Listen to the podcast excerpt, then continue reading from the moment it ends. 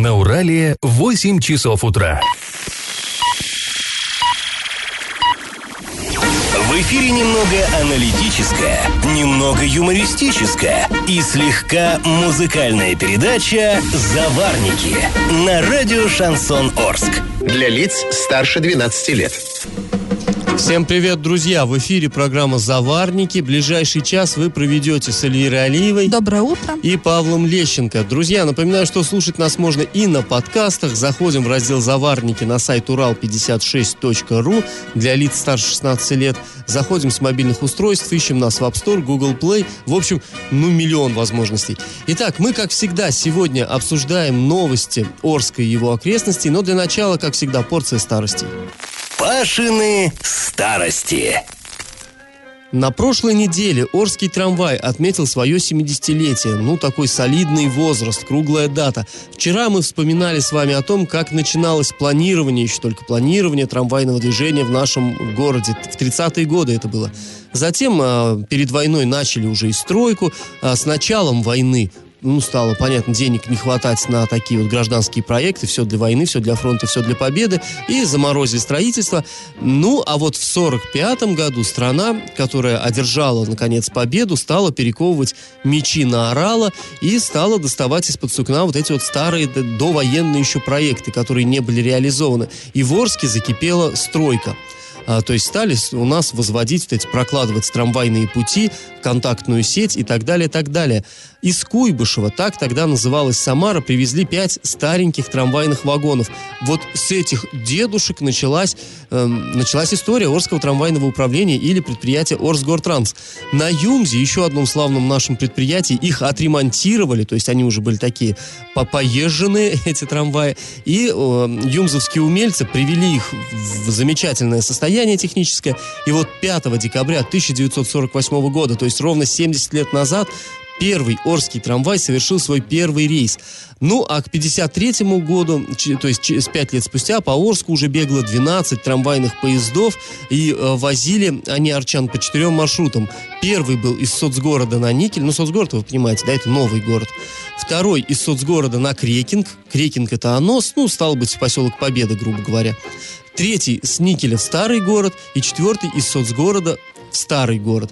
Вот эти четыре, э, четыре пути, они, э, в общем-то, развозили людей по всему городу. Но со временем все, и сеть росла, и количество э, самих трамваев росло, и предприятие все креп, крепло, и в 71 году оно было награждено орденом «Знак почета». И вроде бы вот все было хорошо, но с распадом СССР наступила, так скажем, черная полоса в жизни этого предприятия. Интересный документ можно найти в архиве. В 96 году в городской администрации обсуждался вопрос выживания Орского трамвая, который, ну, будем откровенны, и до сих пор э, актуален, увы. В 96 году Анатолий Измайлов, он был первым заместителем главы, а, сделал такой мрачный э, прогноз, процитирую. «В настоящее время чрезвычайно осложнилось положение с работой трамваев в Орске, которыми перевозится свыше 70% населения. Основы, основной причиной является неудовлетворительное финансирование. При потребности 54 миллиарда рублей в год бюджетом предусмотрен 20 миллиардов. Ну, считайте, третья часть, да? А, из 171 вагона 66 требуют ремонта. 35 вагонов эксплуатируются более 15 лет. Трамвайные пути находятся в аварийном состоянии. Бальность превышает допустимые нормы в 6 раз. Имеются случаи сходов трамваев с рельсов. Скорость движения на отдельных участках ограничена до 5 км в час. Безопоск... Э, э, перевозка пассажиров стала далеко небезопасной.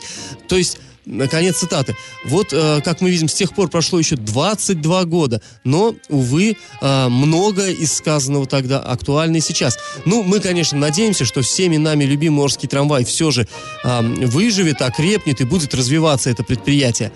Ну, а сейчас мы предлагаем вам поучаствовать в конкурсе. Скажите, откуда и куда ехал тот самый вот первый Орский трамвай в 1948 году? Варианты 1. Из старого города в новый, 2. Из нового города в поселок Никель и три от железнодорожного вокзала в поселок ОЗТП. Варианты присылайте нам на номер 8 903 390 40 40 в соцсети Одноклассники в группу Радио Шансон Орск или в соцсети ВКонтакте в группу Радио Шансон Орск 102.0 FM. Эм. Победитель получит приз от нашего спонсора Реста клуба Ньютон. Располагается клуб на проспекте Ленина 142 для лиц старше 18 лет. Скоро там открытие ресторана. И вот победитель наш получит карту «Пилот». Это лимитированная серия специальных карт, которая дает возможность посещать специальные мероприятия ресторана и дает 10% скидку. Галопом по Азиям Европам! Ну и сразу не очень приятная новость. Хоккейный клуб «Южный Урал» вчера проиграл хоккейному клубу «Сокол». Матч завершился со счетом 2-3. Но, друзья, счастье было очень возможно. Весь первый период наши ребята доминировали. Уже на второй э, минуте забросили шайбу. Э, сделал это Игорь Черкасов. Затем э, во втором э, периоде на 25-й минуте преимущество было удвоено. Егор Дорофеев забросил вторую шайбу. 2-0. Казалось уже все, все, все в порядке. Но э, затем во втором периоде нам две ответных шайбы забросили. И на 50-й минуте э, э, Сокол, Соколу удалось вырваться вперед. Нам была забита третья победная шайба, к сожалению. Но еще не все потеряно. Продолжаем следить и болеть. На улице Новосибирская Орска накануне убирали снежные накаты колейность. Там работала тяжелая техника и возникали заторы на дорогах. И у водителей э, традиционно возникал вопрос, почему э, опять днем это делается в час пик, когда там, возможно, люди на обед едут с работы. А, ну, знаете, не, не жалуйтесь. Хорошо, что убирает накат, это действительно хорошо. Сейчас Новосибирская более-менее ездить по ней можно. Ну, хорошая новость, да. А, друзья, вчера, 11 а, декабря, в Новотроицке на территории одного из промышленных предприятий произошел очень крупный пожар. А, было видно очень издалека столб дыма, и в тушении пожара участвовали пожарные сразу двух городов. О том, как это было, мы узнаем прям чуточку позже, и это будет информация от непосредственного участника тушения пожара. И как это понимать?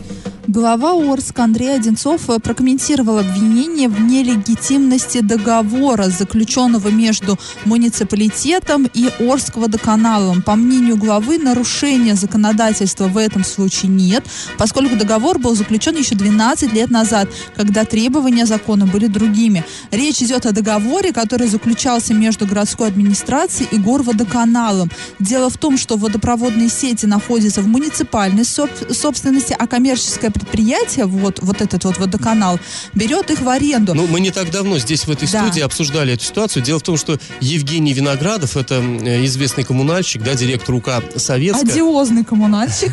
Да, он э, обвинил городские власти, что, дескать, они отдали вот эти э, сети в аренду и водопровод, канализацию, отдали коммерческой организации ООО Орск водоканал, ну, как бы незаконно, потому что сейчас требования законодательства таково. Могут передаваться в аренду такие объекты только через открытый аукцион, через торги.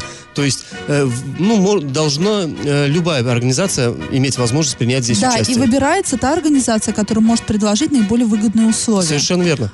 А с водоканалом, соответственно, просто, ну, с ними заключили договор еще в 2006 году, ну, просто на безальтернативной основе заключили да, и заключили. и а, по мнению Виноградова, вот а, если предприятие берет на себя, а, а, если оно берет в аренду сети вот эти, то оно, в принципе, не может иметь никаких долгов ни за электроэнергию, ни за что-либо. А все мы знаем, что водоканал просто погряз в долгах.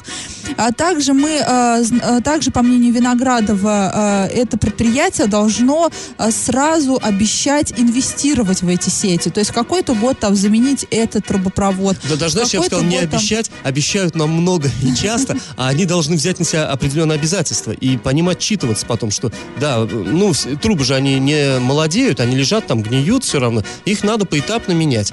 И вот в том же Оренбурге, кстати, эта работа ведется достаточно Но, интенсивно. Да, я еще раз напоминаю, в Оренбурге там федеральная компания, да, Росводоканал, и насколько я знаю, вот этот Росводоканал в Оренбурге, он просто, э, просто Э, хорошо поработал, но вот городскими сетями, скажем ну вот так. Виноградов а это Орске, возмущает, что почему у нас не с ним, например, Орске вот а? всегда, вот я помню раньше, еще в году 14 предыдущий там э, заместитель главы города по коммунальному хозяйству говорил, что у нас очень большой износ сетей, например, технических сетей там около 100%, а вот этих вот, ну, э, ну там тоже, в общем, большой процент, там надо ремонтировать, мне кажется, даже уже можно и ремонтировать, там надо просто менять. И что интересно, глава города не стал отрицать, что сейчас закон действительно требует требует проведения открытого аукциона, но указал, что договор был заключен раньше, когда этого требования еще не было, а значит, он является действительным и вполне Ну, легитимным. то есть, с чисто юридической точки зрения, в общем-то, все, да, все, все в порядке. Ну, и вы, наверное, помните, когда мы еще обсуждали здесь э, в эфире этот вопрос, мы пытались дозвониться до э, директора Орского водоканала, чтобы у него тоже взять какой-то комментарий. Не получилось у нас. Мы ему отправили официальный, одно- одновременно и главе, и вот директору отправили официальные запросы. Ну, глава отреагировал, Да, и а тут директора опять пока ждем. хочется сказать, опять почему-то глава отчитывается за дела коммерческого предприятия. Я в теме. Как мы уже говорили, вчера в Новотроицке на территории промышленного предприятия произошел пожар. Огонь э, вспыхнул на территории Энсплав. Есть такая организация в городе. Ну, она находится на производственной площадке НЗХС, э, завод хромовых соединений, или как его в народе часто называют химзавод. Вы, наверное, знаете, вот он, по сути, между Орском и Новотроицком, туда немножечко смещен в сторону Оренбурга. Так или иначе, э, дым был виден из двух городов. То есть пожар казался очень-очень таким опасным, серьезным. А, Но в пресс-службах предприятий и того, и другого нам а, никак не стали эту Ну, ситуацию Ты комментировать. знаешь, здесь важно сказать, что многие СМИ писали, что именно на НЗХС. Да, как бы теоретически там, потому что территория предприятия, но все-таки юридически там э, Энсплав. Ну, сейчас, да, Да, се- просто это же все-таки удар по репутации, да, здесь, Конечно, мне ну, кажется, сейчас важно. просто да, сложно. Вот у нас, допустим, тоже есть механический завод, а есть завод холодильник, ну, точнее, там морские заводы, которые находятся на территории там внутри. И, ну и на многих предприятиях вот в результате дробления такие вещи получаются. Действительно, да, загорелось именно на территории предприятия Энсплав, НЗХС к этому никакого отношения, собственно говоря, не имеет. Просто территориально. вот Администрация, это. кстати, тоже не стала комментировать, сказала, а мы тут при чем? Друзья, как бы пожар в городе. Но э, вот да, никто не стал комментировать, но комментарии нам дали сотрудники самой пожарной службы. Давайте выслушаем человека, который участвовал в тушении, исполняющего обязанности начальника пожарной части номер 9 города Орска Даниила Халилова. Поступил сигнал на пункт связи части 24 пожарно-спасательной части, это город Новотроицк. На данный пожар выслал силы средства по рангу пожара 1 БИС. То есть туда поехало сначала 4 отделения, а потом дополнительно 3 отделения. Привлекали отделения как с Новотроицка, так и с города Орска. И также привлекалось одно отделение частной пожарной охраны, которое охраняет у нас завод «Уральская сталь». На момент прибытия было открытое горение и сильное задымление в цехе. Площадь пожара составила 70 квадратных метров. Участок очистки изготовлен из полимерных материалов пластика. И вот это загорелось в результате сварочных работ. Предварительно такая причина. Ну, то есть, э, вот нам объяснили, чтобы было понятно, вот это отделение, это, ну, машина с бойцами, проще говоря. То есть, семь пожарных машин выезжало на место, соответственно, и там личного состава довольно много. Ну, мы понимаем, что это предприятие, тут шутки плохи, и хорошо, что вот пожарные, причем из двух сразу Да, городов, так возможно, они отреагировали. перестраховались, но в данном случае, мне кажется, да, это было Ну, конечно, крайне это оправдано. Безопасность, она лишней никогда не бывает. И э, удалось им довольно быстро все, все там потушить. Хотя мы понимаем, горел пластик, а эта штука такая коварная. И, в общем-то, все Да, э, на сайте МЧС дана информация, что в 11 часов, э, ну, приблизительно в 11 начался пожар, в 11.45 уже был локализован. Да, ну и затем там все это полностью ликвидировалось возгорание. То есть, ну, я думаю, что э, всем должны быть благодарны вот нашим э, пожарным, которые э, так э, оперативно и, в общем-то, качественно выполнили свою работу. Я в теме. 10 декабря в Оренбурге в администрации города прошел конкурс по отбору кандидатов на выборы мэра. А, напомним, да, в принципе, мы каждую передачу напоминаем. Э, предыдущий мэр сидит в СИЗО, город выбирает нового мэра. Так вот, на второй этап избрания вышли два претендента. Вот финишировали, скажем так, два претендента. Это вице-губернатор Дмитрий Кулагин и глава Северного округа Сергей Чуфистов.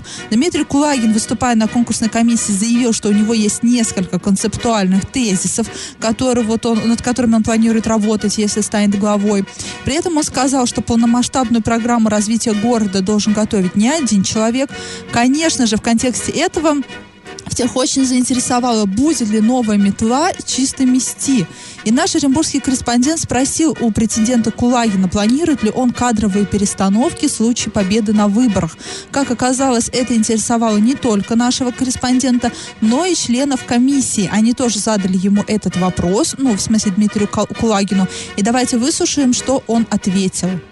Вопросы задавали и по моему возможному в случае избрания взгляду на формирование команды кадры не терпят суеты и э, размахивания шашек. То есть на, начинать любой глава должен с того, чтобы э, продолжить работу власти, властных структур, особенно в условиях вот этого новогоднего празднества, затишья. То есть люди не должны почувствовать изменения э, в руководстве города с точки зрения комфортности жизни, чистоты улиц, с точки зрения безопасности, проведением праздничных мероприятий, рождественских богослужений. То есть все должно отработаться в спокойном штатном режиме. А уже после того, как мы вот этот вот ответственный рождественский период новогодний переживем, вот там уже мы будем думать относительно команды, и я не исключаю, что изменения в команде будут, безусловно, потому что каждый руководитель а, имеет свой взгляд. Сказать, что я уже сейчас, э, ну, даже если у меня есть какие-то мысли, я никогда сейчас не озвучу кого, чего, как и когда, но скажу, что это будет очень спокойные, взвешенные действия с сохранением всего доброго того, что было, а действительно администрацию города я не могу сыпать какими-то дурными словами. Были недостатки, мы все их прекрасно знаем, были недоработки, были проблемы с точки зрения закона, мы это видим, но город живет, за хорошие дела надо будет сказать спасибо. Ну, то есть, э, если подвести итог, он... Э, Какой безус... дипломатичный человек, хочется сказать, он, нам либо притворяется. Он, он профессиональный дипломат, что ты хочешь, он Или давно он, во власти. Нет, неправильно, Паш, он профессиональный оратор, он знает, что говорить, говорить много и как бы воду лить. Э, но мы поняли, что, ну, наверняка будут кадровые перестановки, потому Но не что... сразу. Да, потому что нужно новогодние праздники пережить, это звучит Но забавно. вот да? э, люди, которые населяют здание городской администрации в Оренбурге, они, я думаю, немножечко напряглись после э, да. вот этих слов Кулагина. Ну, это, это все стандартно. Новая администра... Новый глава, новая администрация, Нет, понятно, что под тут, знаешь, себя все. Нас еще, наверное, сейчас э, читать, ну, слушатели скажут, а почему? Почему они именно Кулагина так обсуждают? Их же там два. Ну что тут сказать, друзья? Интуиция. У интуиция, нас такая да, у нас развита все-таки. Даже когда Сергея Чуфистова спросили, кого он видит своим главным а, претендентом, он... Конкурентом. Ну, конкурентом, да. Он почему-то сказал не Дмитрия Кулагина, а главу Южного округа. То есть Сергей Чуфистов предполагает, что он так в следующем году так и останется главой Северного округа и также продолжит конкурировать за место под солнцем, То есть видимо, у него тоже очевидная интуиция. Округа. Да. И как это понимать? Не так давно мы вот здесь, в этой студии, э, говорили о ситуации, которая сложилась, э, в, так скажем, в приграничных областях Казахстана. Дело в том, что из-за разницы э, в цене автомобильного топлива бензин прямо так вот реками утекает в Россию, что беспокоит несколько казахстанских чиновников. И э, вот мы это обсуждали и здесь, э, в студии. Чиновники боятся, что может возникнуть просто дефицит. Да, что россияне вывезут весь бензин сюда, в Россию, из Казахстана. А, так вот, а, мы, в общем-то, это появи, получило такой, знаете, некоторый общественный резонанс. В комментариях много это обсуждалось. Люди спорили, действительно ли вот это возможно, действительно ли есть, ну, выгода какая-то в том, чтобы возить вот через границу топливо и так далее. Ну и мы, как люди, в общем-то, любознательные, решили на своем опыте проверить, как это, можно ли съездить э, в соседнее государство, чтобы заправиться. Просто вот э, мы не говорим сейчас о каком-то бизнесе, там, возить цистернами, а просто поехать на своей машине туда и вернуться на своей же машине, но уже э, как бы заправленным-то там по более дешевой цене. Ну, более подробно вот этот э, репортаж с фотографиями, со всеми там бухгалтерскими выкладками вы можете увидеть на, сайте урал56.ру, напоминаю, для лиц старше 16 лет. Ну, э, кратенько можем сказать, что действительно наш вот этот эксперимент показал, что не только показал, что можно так делать, но и выяснилось, что большое количество народа именно так и делает. То есть вот у нас приграничный поселочек здесь есть Олимбетовка, ну теперь он называется Олимбет, вот, ну по-старому в, в, в Советском Союзе он был Олимбетовкой. Так вот, э, туда действительно там сплошь машины с нашими российскими номерами, причем самых разных регионов, там и Челябинск, и Башкирия, ну и, конечно, Оренбургская область. И действительно там на заправках стоят, заливаются и газом, и бензином э, наши э, сограждане. И, в общем-то, даже более того, вот в приграничных этих поселочках, деревушках, там даже как бы расчет ведется на две валюты. То есть вполне можно приехать не с тенге, не с национальной валютой, а с а, нашими рублями. И никого это нисколько не смутит. Выдадут чек по тенге, но примут рубли с, э, в общем, с открытой душой. И многие наши вот соотечественники этим пользуются. И видно, что даже на пропускных пунктах э, пограничных там тоже стоят сплошь наши машины, которые едут, ну, как правило, вот э, по бензин собрались Казахстан. Ну, э, выяснилось, как бы, по, вот если просто посмотреть по спидометру, до вот этой самой Олимбетовки от центра Орска, от площади Комсомольской, 35 километров. 35 в одну, 35 в другую сторону. И вот через 35 э, километров начинается, э, стоит автозаправка, где стоит бензин 28 рублей. Представьте себе, газ 10 рублей 50 копеек. Ну, а зимняя солярка 43 рубля за литр. В общем-то, вот такие э, расчеты. Загляните на сайт урал56.ру. Если есть что-то сказать, можете оставить комментарий там, можете прислать его нам на номер 8 903 390 40 40. Галопом по Азиям Европам. Интересное дело поступило, точнее, интересный иск поступил э, в Оренбургский суд. Э, местная топливная компания Орентек-56 подала в суд на администрацию города Оренбурга. Сумма иска 22,7, э, ну, 22 миллиона 700 тысяч рублей. Соответчиком по этому делу выступает Оренбургские пассажирские перевозки. Пока не совсем понятно, что именно является предметом спора, но э, мы уже не раз э, здесь отмечали, что в Оренбурге именно в городской вот администрации, вот это транспортный отдел, он не раз уж становился фигурантом каких-то громких скандалов финансовых и каких-то, ну, много очень обвинений в последнее время там звучало в этой сфере. Да, и на сайте компании этого Орентекс сообщается, что эта организация вот и занимается, собственно, поставкой ГСМ, бензина и дизельного топлива. Видимо, вот как-то с этим там что-то связано. В социальных сетях по-прежнему обсуждают трагедию в Сакмарском районе, где убили ребенка. Однако следствие пока не разглашает детали убийства, хотя по, опять же, по данным следствия, всю картину они уже восстановили. Напомним, мальчик жил в селе Чапаевка. 19 ноября он исчез. Его искали не только в Оренбургской области, но и по всей стране, в близлежащих регионах. Однако 8 э, декабря было найдено уже его тело. Накипело! Но сегодня, э, и как, собственно, и вчера, у людей накипела экология, да, мы немножко вот от коммунальных проблем сейчас а, отойдем. К нам поступают, а, продолжают поступать звонки от жителей города, которые жалуются на запах газа в воздухе. А над городом, по их словам, э, накануне и, и опять же, позавчера стоял, ну, такой достаточно сильный и видимый смог. Ну, я бы сказал, и по их э, словам, и по нашим глазам. Да, мы и мы тоже с Павлом не слепые, у нас тоже хорошее обоняние, мы все чувствуем, мы все видим, этим нам также это не устраивает, мы также недоумеваем, потому что, ну, э, э, вчера вот просто болела голова. Я не знаю, кто-то вот сталкивался тоже с такими симптомами. Головная боль и тошнота, но это же ненормально, правильно? Явно какая-то вот интоксикация организма происходит, а в это, происходила в этот момент. Но сегодня, мне кажется, получше, да, я как-то вот особо запахов не ну, ощутила. Ну, пока, хотя кажется, мы, да. мы находимся на телевышке, да, напоминаем, и здесь просто если действительно в городе пахнет, то здесь пахнет вдвойне. И видно а с телевышки все. Если, например, над городом смог, то все, ну, понятно, что происходит. А, однако в ЕДДС предупреждали о неблагоприятных метеоусловиях, из-за которых в городе могут усилиться неприятные запахи. То есть... Ты знаешь, Эль, я вот перебью. А, они предупреждают не жителей, что будьте готовы, ухудшится там метеоусловия и будет пахнуть. Это делается для производителей. Они должны, если неблагоприятные метеоусловия, они должны менять технологический процесс, чтобы выбросов было меньше. То есть, когда ветерок немножко их развивает, это одно.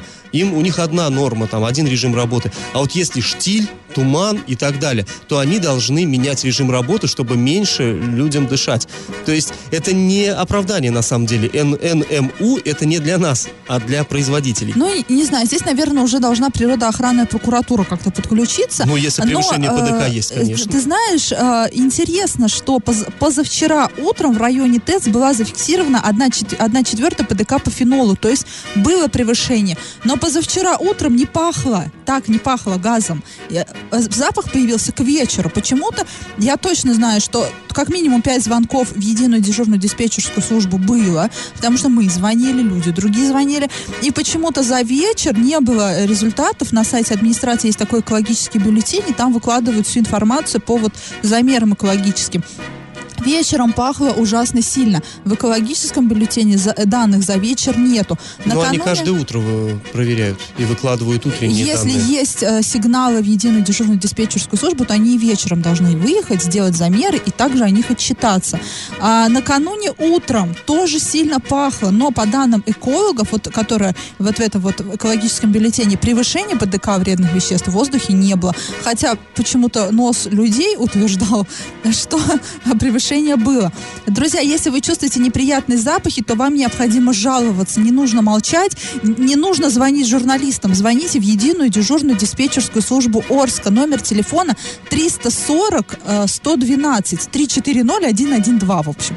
А, потому что ну, необходимо набрать а, определенное количество жалоб, чтобы экологическая служба выехала и сделала замеры. Все просто. Все зависит от вас, в общем, дорогие друзья. Но если у вас накипело, э, мы готовы не только помога- помогать вам критиковать, мы и высушим, и постараемся помочь. Пишите нам во все мессенджеры. Наш номер 8 903 390 40 40. Мы доступны в социальных сетях, в соцсети Одноклассники, в группе Радио Шансон в Орске, а в группе ВКонтакте Радио Шансон Орск 102 и 0 FM для лиц старше 12 лет. Раздача лещей. Ну что ж, подведем итоги нашего традиционного исторического конкурса. Э, Мы спрашивали сегодня, по какому маршруту ехал самый-самый первый Орский трамвай 5 декабря 1948 года, 70 лет назад.